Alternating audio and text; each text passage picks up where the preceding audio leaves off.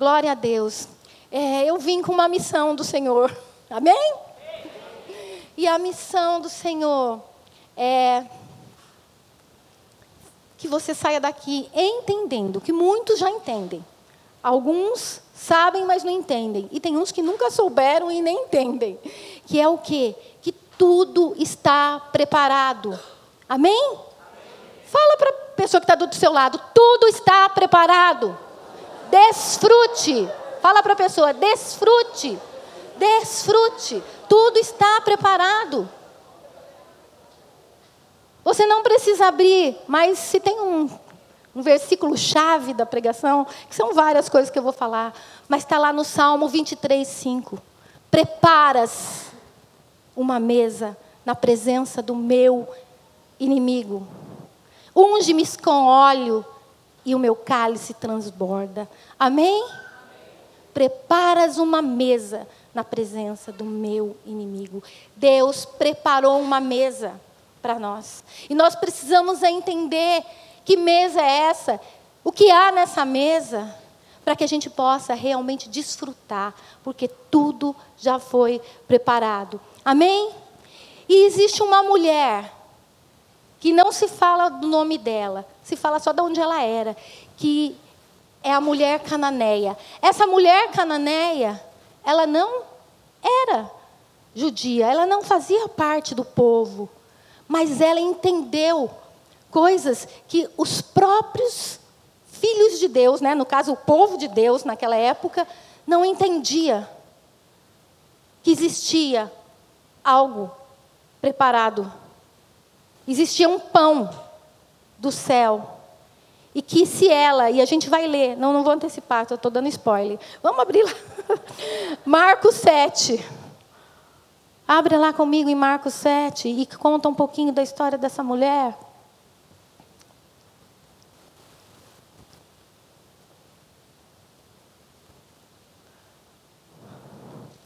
Marcos 7, 26. Essa mulher, ela tinha uma filha que a palavra diz que era possessa de um espírito imundo. Essa mulher vivia uma vida difícil. Quem é pai e mãe sabe como é difícil você ver os seus filhos doentes ou não desfrutando de algo que assim, que a gente sabe que, que a gente quer que eles vivam. Ainda mais, imagina essa mulher que via a filha dela possessa de um espírito imundo.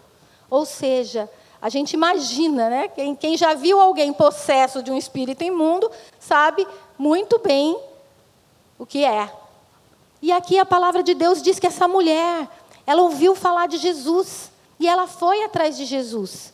E a partir do versículo 26, nós lemos aqui, Marcos 7, 26. Essa mulher era grega, de origem ciro-fenícia, e rogava-lhe que lhe expelisse de sua filha o demônio. Mas Jesus lhe disse: Deixa primeiro que se fartem os filhos, porque não é bom tomar o pão dos filhos e lançá-lo aos cachorrinhos. Ela, porém, lhe respondeu: Sim, Senhor. Mas os cachorrinhos, debaixo da mesa, comem das migalhas das crianças. Então lhe disse: Por causa desta palavra, podes ir, o demônio já saiu da tua filha. Amém? O que, que eu quero que, você, que nós entendamos nessa manhã? O que essa mulher entendeu? Ela precisava de algo. E aqui, a gente sabe, ela não estava falando de pão, daquele pão que você comeu hoje de manhã, e ela não estava falando de deixar cair a migalha, que muito que você deve ter deixado cair no chão.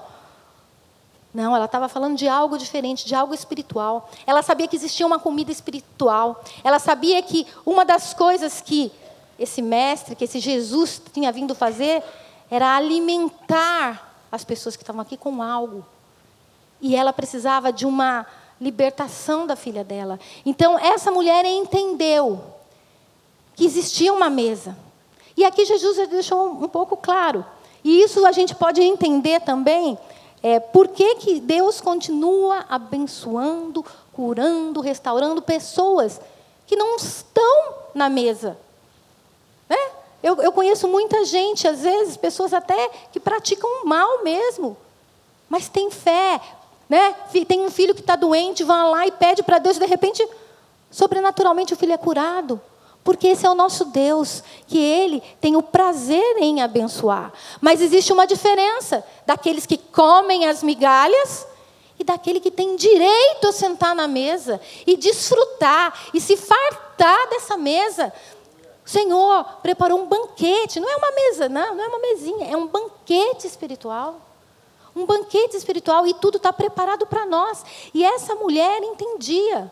E o nosso Jesus, se a gente for ver, ele usou muito essa figura de comida, né? É, é, de bebida. Com a mulher lá também, a mulher na, na beira do poço, a mulher samaritana, ele usou a figura de água para falar dele, da presença do Espírito.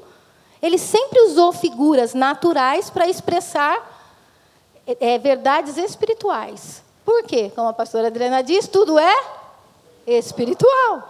Tudo é espiritual. Só que às vezes a nossa mentalidade tão humana, como até o pastor Fernando falou ontem, a gente não consegue ver o espiritual. Então Jesus ele tinha muita paciência, né? E ele explicava algumas coisas e ele usava figuras. Mas, né? Mas tudo isso, Deus é real. Esse banquete, ele existe. Essa mesa já foi preparada. E ali existem bênçãos espirituais, amém? Que nós precisamos entender quais são. E se eu tenho ou não direito a ela. Ah, mas quem tem direito a ela? Isso não é a minha pregação, mas, como eu falei, direito da mesa são os filhos. Os filhos são chamados para sentar na mesa. Se você é filho, você é herdeiro, você tem direito à mesa e você não precisa pedir permissão, você é só chegar e comer. Como o pastor Fernando também falou ontem, né? Estamos em casa, estamos em casa. Esses têm direito de sentar à mesa. Amém? Então nós precisamos entender. Agora, ah, mas como que eu faço para me tornar filho? A palavra de Deus fala claramente. Se a gente aceitar Jesus como nosso Senhor, Ele nos dá o poder de sermos feitos filhos. Não é todo mundo filho de Deus, não. Se você não concorda, depois quiser sentar comigo, eu posso te explicar pela Bíblia, tudo certinho, fora daqui, que é o. Né? Todo mundo é amado por Deus, todo mundo foi criado por Deus, mas filho de Deus é aquele que aceitou Jesus como o único e suficiente Salvador. Fora isso, não há filhos de Deus. Há amados de Deus, há pessoas criaturas de Deus, mas a mesa é para os filhos, ainda que as migalhas caiam e as pessoas todos desfrutem disso. Amém? Os filhos têm direito à mesa. E Jesus, quando ele estava falando disso, ele, ele mesmo se colocou como o quê? Como aquele, além de preparar a mesa, que o, o pai preparou essa mesa, o banquete já está sobre a mesa. Abra comigo lá em João 6, 35.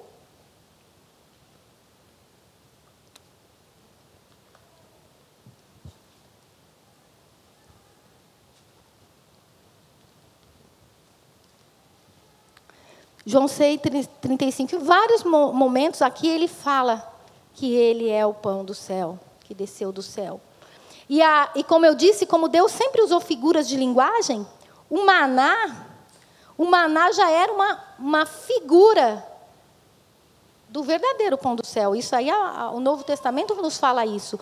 Porque o maná, ele vinha pela misericórdia de Deus, porque num lugar onde ninguém podia trabalhar, podia cozinhar, podia fazer nada. Dependia o quê? De alguém que amava um povo e daria para eles comida a comer. Amém? E o maná foi dado. E o maná foi dado. E nunca deixou de, de, de ser dado até que eles foram introduzidos para algo melhor, que era a terra prometida. E ali na terra prometida, a gente sabe, né, que era uma, lei, uma terra que manava leite e mel. Eu creio que, né, só que o maná já é o pão do céu. Isso aí eu estou falando que eu creio, tá? Não estou falando que é assim. Mas eu creio que nessa terra nós estamos peregrinando, amém? Então nessa terra nós comemos o maná. E o maná é o que te alimenta, é o que te farta. Por isso não murmure de nenhum maná, não murmure. Mas vai chegar o dia, e isso também fala muito claro a palavra, de uma outra mesa posta, das bodas do cordeiro, daquela festa, onde nós vamos entrar, e ali o maná vai cessar, mas nós vamos como a palavra diz, entrar numa terra diferente que mana leite mel. Eu não posso nem descrever, porque ele está em Apocalipse. É lindo, mas eu não estou aqui para falar disso. Eu estou falando aqui para pedir para você abrir, né? João 6,35.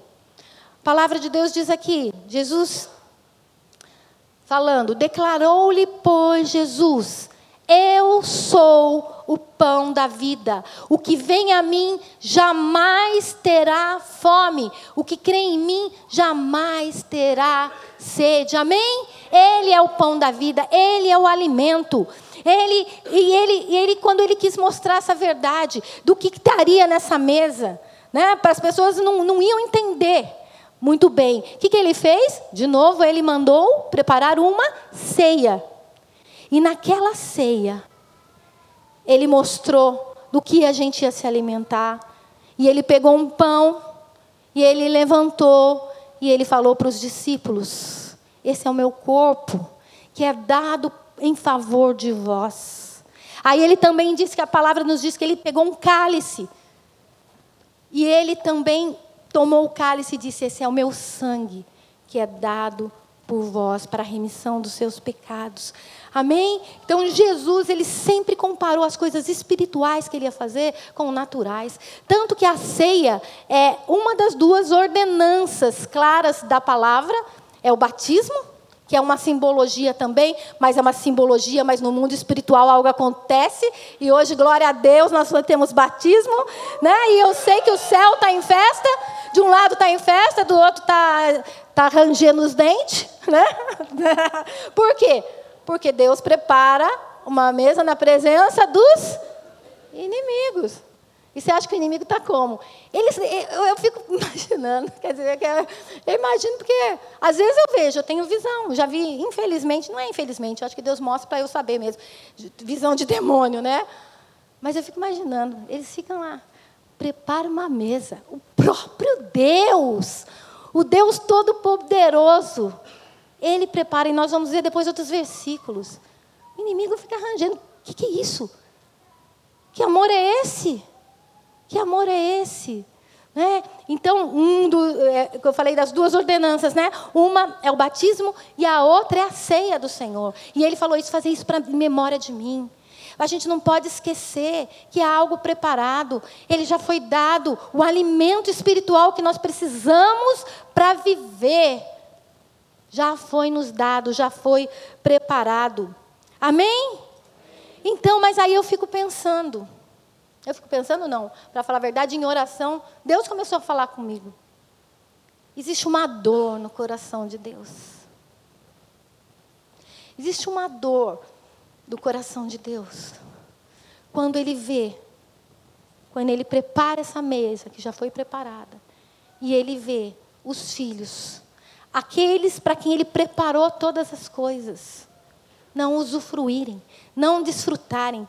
Muitas vezes viver uma vida miserável, porque não entendeu esse princípio, não entendeu esse amor, e há uma dor no coração de Deus, e eu queria que você abrisse comigo, em Lucas 14. Lucas 14.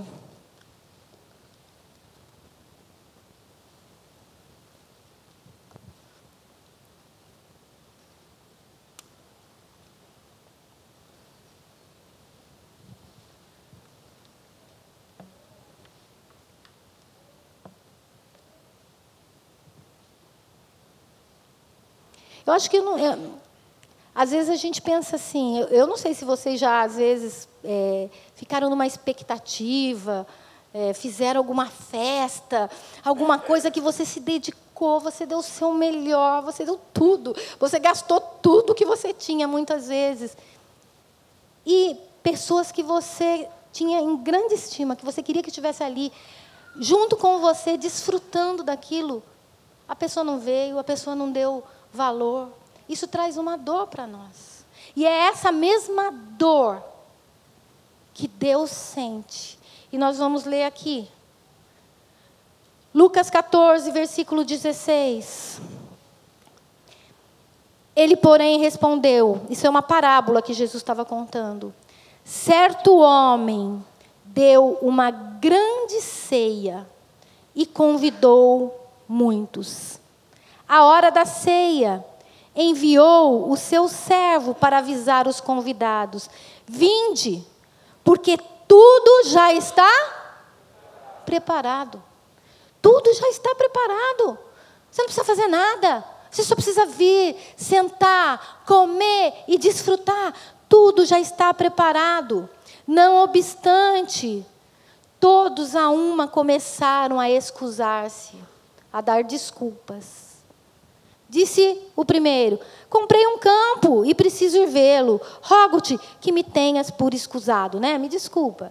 Outro: Comprei cinco juntas de boi e vou experimentá-las. Hoje a gente fala assim: ah, comprei um carro novo, eu quero fazer um passeio lá para Campos. Amém. Para Campos é um bom lugar, né, para fazer um passeio. né? Comprei cinco juntas de boi e vou experimentá-las. Rogo-te que me tenha por escusado. E outro disse: Casei-me, por isso não posso ir. Voltando o servo, tudo contou ao seu senhor. Então, irado, o dono da casa disse ao seu servo: Saí depressa para as ruas e becos da cidade e traze-me aqui os pobres, os aleijados, os cegos, os coxos. E no versículo 24 diz assim: Porque vos declaro que de nenhum daqueles homens que foram, convida que foram convidados provará a minha ceia. Querido, isso é muito sério. Isso é uma parábola de Jesus, é muito séria. Há algo preparado para nós e nós precisamos entender isso. Até quando a gente vai ficar trocando? Né? É lógico que a gente vive no natural, a gente não é um ET que só está no espiritual, a gente tem que trabalhar, a gente tem que, que, que passear. Mas, muitas vezes, os banquetes estão preparados e a gente fica dando desculpa, e a gente não entende, a gente é, é, é, arruma mil e outras coisas para trocar e fazer. Então a gente precisa entender que há uma mesa preparada, há banquetes espirituais. O que, mas o que, que tem nessa mesa? O que, que Jesus? Jesus é o pão que desceu do céu. Né? E a palavra de Deus também diz que Jesus é a palavra. E a palavra nos fala das promessas de Deus. Nessa mesa, querido, há, como diz também um salmo, há delícias. Nessa mesa, a cura. Nessa mesa, a libertação. Nessa mesa, a transformação. Nessa mesa, a, a toda sorte de bênção. Tudo aquilo que você pode imaginar, tudo aquilo que você ora, está na mesa. Mas muitas vezes a gente pede, é como se você falasse assim: Senhor, faz, prepara, não sei o quê. Aí ele prepara a mesa, mas na hora de você ir lá, sentar e comer, não. E aí muitos deles saem ainda falando assim, ah, né? Ele não fez. Mas aqui a gente precisa entender que nós precisamos entender isso. Eu, eu sou apaixonada por Davi, porque Davi ele é um homem de Deus e ele conhecia a Deus.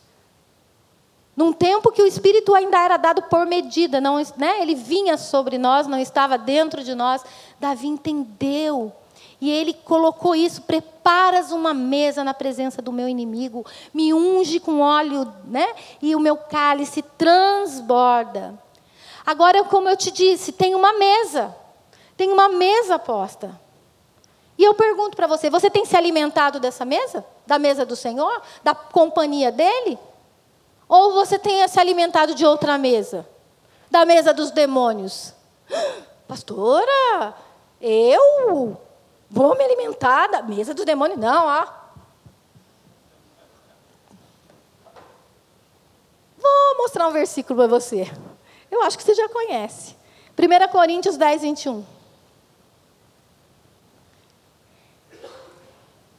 Muitas vezes a gente pensa que a gente está sentado nessa mesa. Às vezes você está comendo migalha e você podia comer mais. Às vezes nem na mesa você está. Às vezes, em muitas áreas das nossas vidas, nós não estamos sentados na mesa do Senhor. Aqui, o apóstolo Paulo, quando ele estava falando com a igreja de Corinto, né? Como disse, usou essa figura também. Mas, versículo 21. Presta atenção. Não podeis beber o cálice do Senhor e o cálice dos demônios. Não podeis ser participantes da mesa do Senhor e da mesa dos demônios. Ele estava falando para a igreja. Você não pode participar da mesa do Senhor e da mesa do demônio. Então existe uma mesa posta para nós também. Existe comida e existe bebida do inferno para você e para mim. E nós precisamos entender, por isso que eu vim, eu vim com uma missão de que a gente pudesse sair aqui entendendo quem nós somos e o que tem preparado para nós. Agora eu vou falar uma coisa para você: tem preparado para nós dos dois lados. Satanás também preparou a mesa dele. E nós precisamos entender e decidir. E decidir. O que tem na mesa de Satanás? O que tem? O que você acha que tem? Muitas vezes tem comidas que você aparentemente acha agradáveis. Ele não vai botar né, um, sei lá, um giló cru para você comer. né? eu, eu já ouvi uma vez, né, um, num livro que eu li, que fala assim: você quer envenenar um cachorro? Você não vai pegar um pedaço de veneno e vai dar para o cachorro, porque ele não vai comer. Agora, se você quer envenenar um cachorro, você pega um bom bife, aquele bem suculento, entendeu? Embrulha o veneno dentro do bife e joga. O cachorro nem mastiga, não é verdade? Se for a minha, não mastiga mesmo. A hora que você vê, já engoliu. E é assim que Satanás faz. E a gente sabe que na, na mesa de Satanás há, há o quê? a toda sorte de, de maldade, de rejeição. Ele tem ali para a gente comer rejeição, solidão, é, é, amargura. Nossa, Satanás e amargura, ó. Ele anda assim. Por quê? Porque a hora que ele consegue amargurar o nosso coração, né, ele não só estraga a gente, porque a Bíblia fala que uma raiz de amargura contamina a. Gente, vamos lá, vocês leem Bíblia?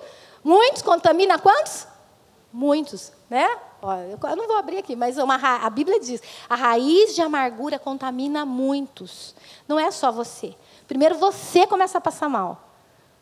Entendeu? Porque você está tomando desse cálice. Só que do mesmo jeito que o cálice de Deus transborda, o cálice do inferno transborda também. Está cheio de amargura? Você vai derramar amargura.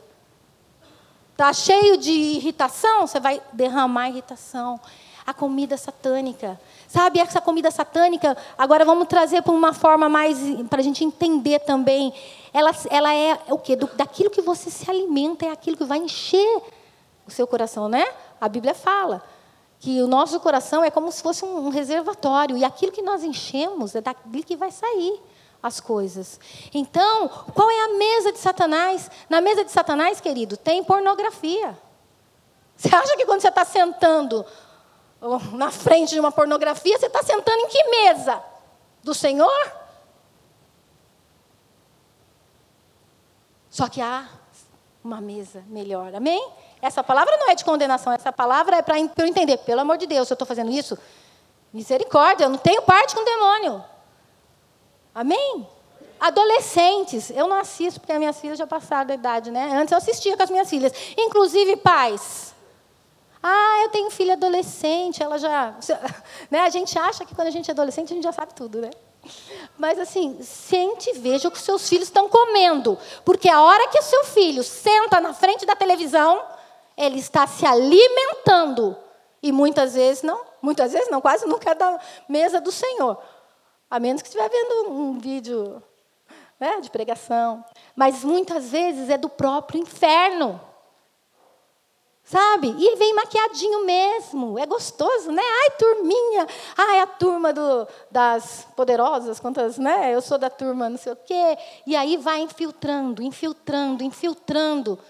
Né? Isso é muito sério, gente. Eu já contei esse testemunho de sentar na frente você também está sentado. Vou contar o meu testemunho pessoal. Isso é pessoal, tá, gente? Eu não estou falando que o que Deus falou para mim é para você e o que Deus falou para mim você não pode fazer, porque Deus falou comigo. Uma vez, alguns já conhecem esse, esse testemunho. Eu, as minhas filhas eram pequenas e, e eu tive uma semana muito cansada. E quando você está cansado, é pior ainda, porque é aí que Satanás aproveita. Se você não vai para o Senhor, você quer distrair. E a hora que você quer distrair, é um prato cheio. Aí eu peguei, Marcelo falou: você vai ir com as meninas, você descansa. Eu falei, tá bom. E tinha uma novela na época que passava, eu já não tinha o costume de assistir novela. Mas é, eu sabia da história. E às vezes eu acompanhava no. É, na época tinha jornal que vinham algumas coisinhas atrás, resumo da.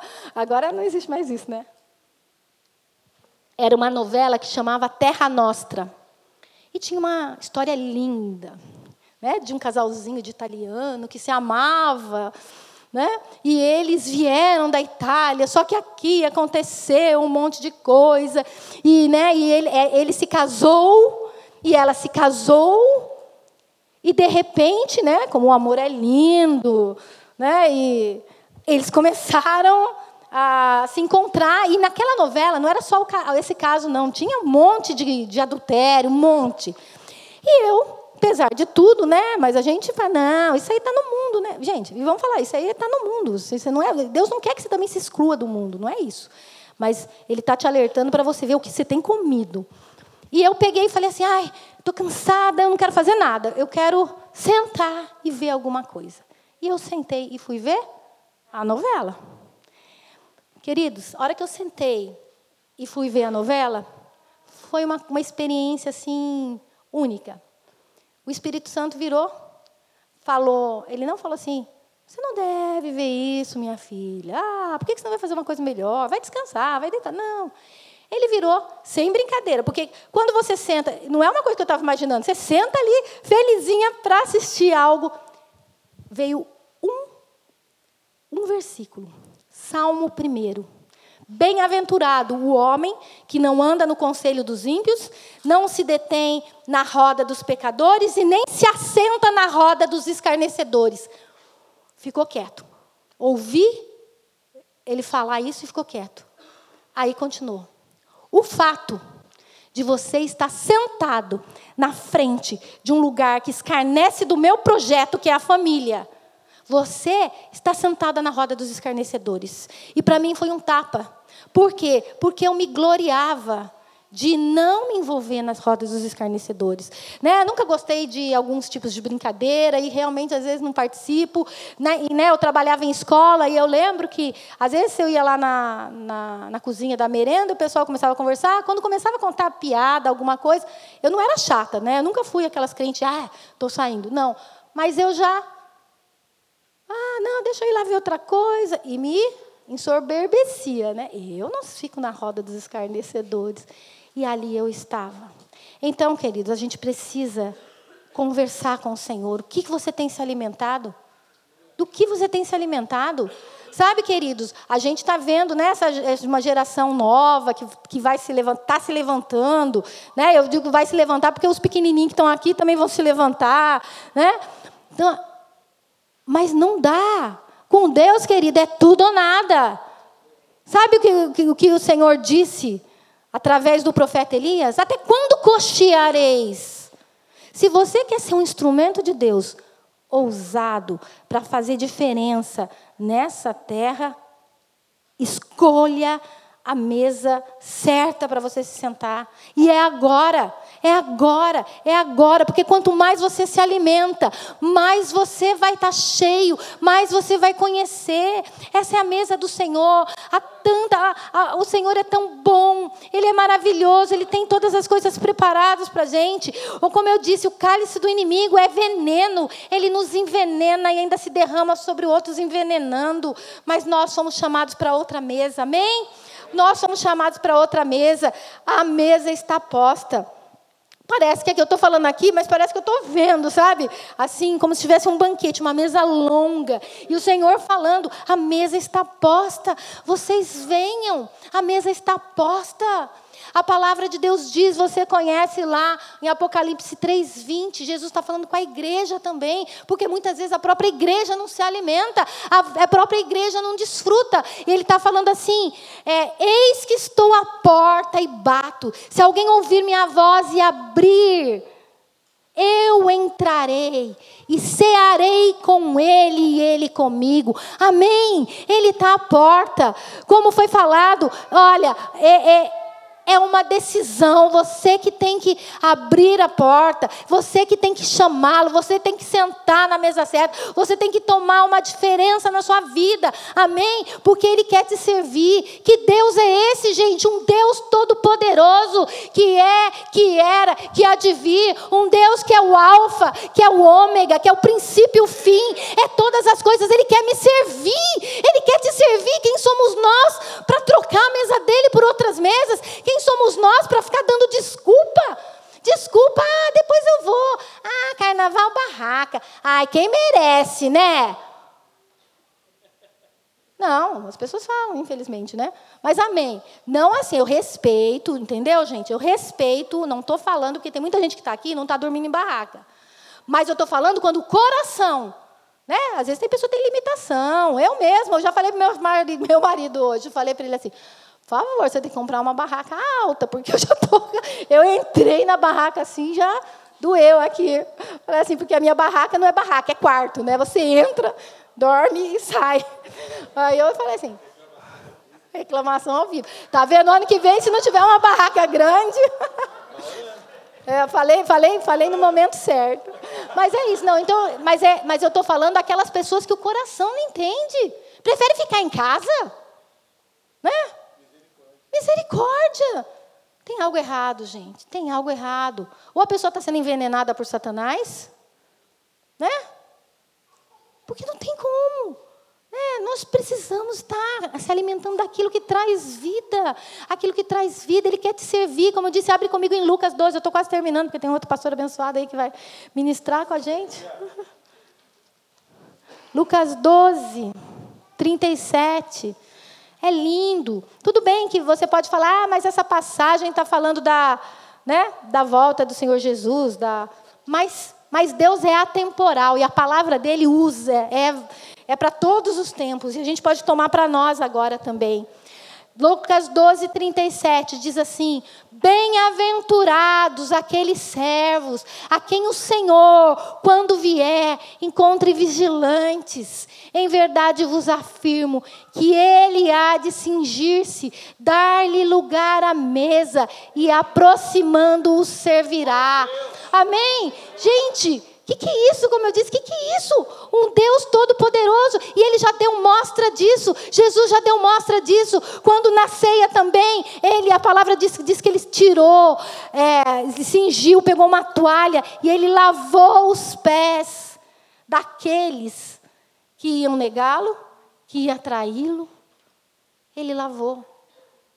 Mas ele lavou lá para mostrar que, né, para aqueles como Pedro, que entenderam, que se arrependeram, continuou ali.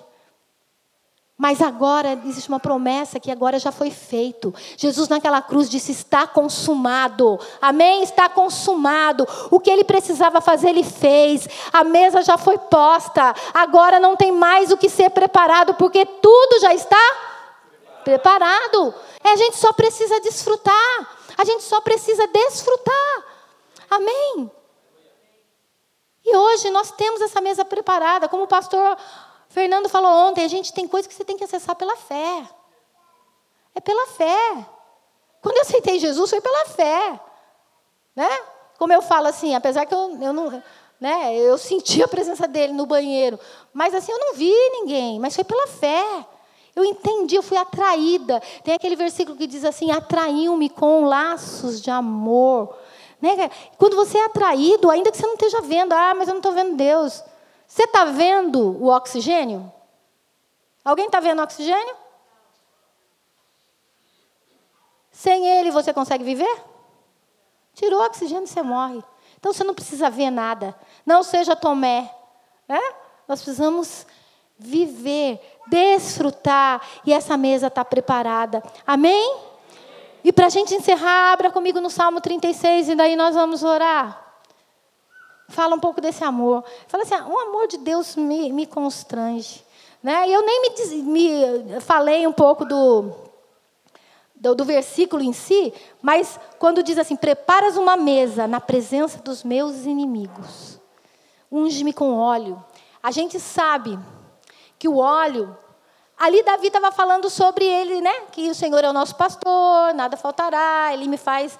Né, ele me guia, ele estava se colocando como uma ovelha. E ali a gente entendendo o contexto da época e fazendo alguns estudos, a gente entende que o óleo era usado na ovelha para o quê? Protegê-la, porque tinha muita mosca, muitos bichos. E quando você ungia, ungia mesmo, passava olhinho na cabeça das ovelhinhas, bicho, né?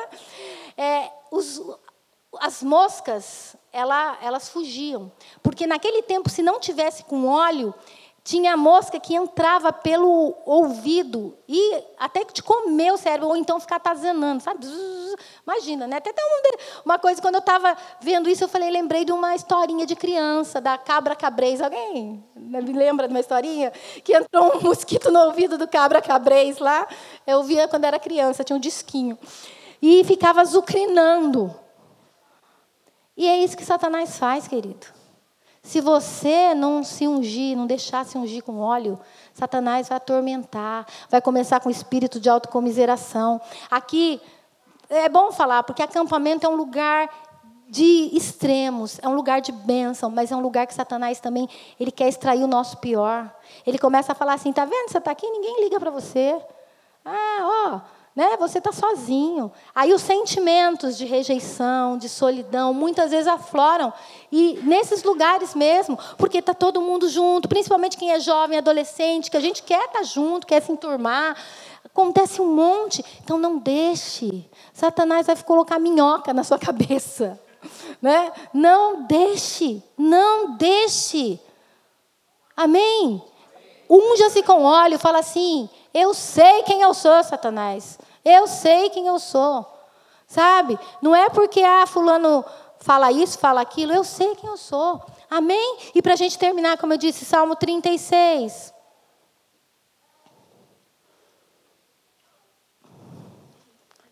Versículo 5. E eu queria convidar você já que achou, ache e fique de pé. Né? E, e eu queria que o pessoal do louvor também viesse, deixar a cargo do louvor que eles. Né, uma música, nós vamos orar. Salmo 36.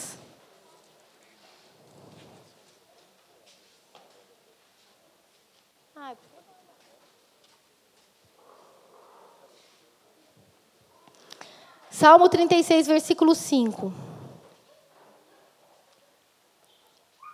Deixe essas palavras não soarem apenas como frases. Deixe ela entrar no teu espírito. Não deixe que ela só entre na tua mente, deixa que ela entre no teu espírito. E a palavra de Deus diz aqui, fala um pouco dele mesmo. A tua benignidade, Senhor, chega até os céus, até as nuvens a tua fidelidade. A tua justiça é como as montanhas de Deus, os teus juízos como um abismo profundo. Tu preservas os homens e os animais. Como é preciosa, ó Deus, a tua benignidade. Por isso, os filhos dos homens se acolhem da à sombra das tuas asas fartam-se da abundância da tua casa, e na torrente das tuas delícias lhes darás de beber, porque em ti está o manancial da vida, e na tua luz vemos a luz. Amém? Repete comigo o versículo 8, na sua linguagem mesmo fartam-se da abundância da tua casa, e na torrente das tuas delícias lhes dás de beber, pois em ti está o um manancial de vida, e na tua luz vemos a luz. Amém. Eu queria que você começasse a orar agora. Comece a orar pela sua vida. Fale para o Senhor que você entendeu nessa noite que há uma mesa, nessa manhã, que há uma mesa preparada e que você precisa. Há coisas nessa mesa que você jamais vai conseguir pelo seu mérito. É só pela bondade, pela misericórdia e pela provisão do Senhor.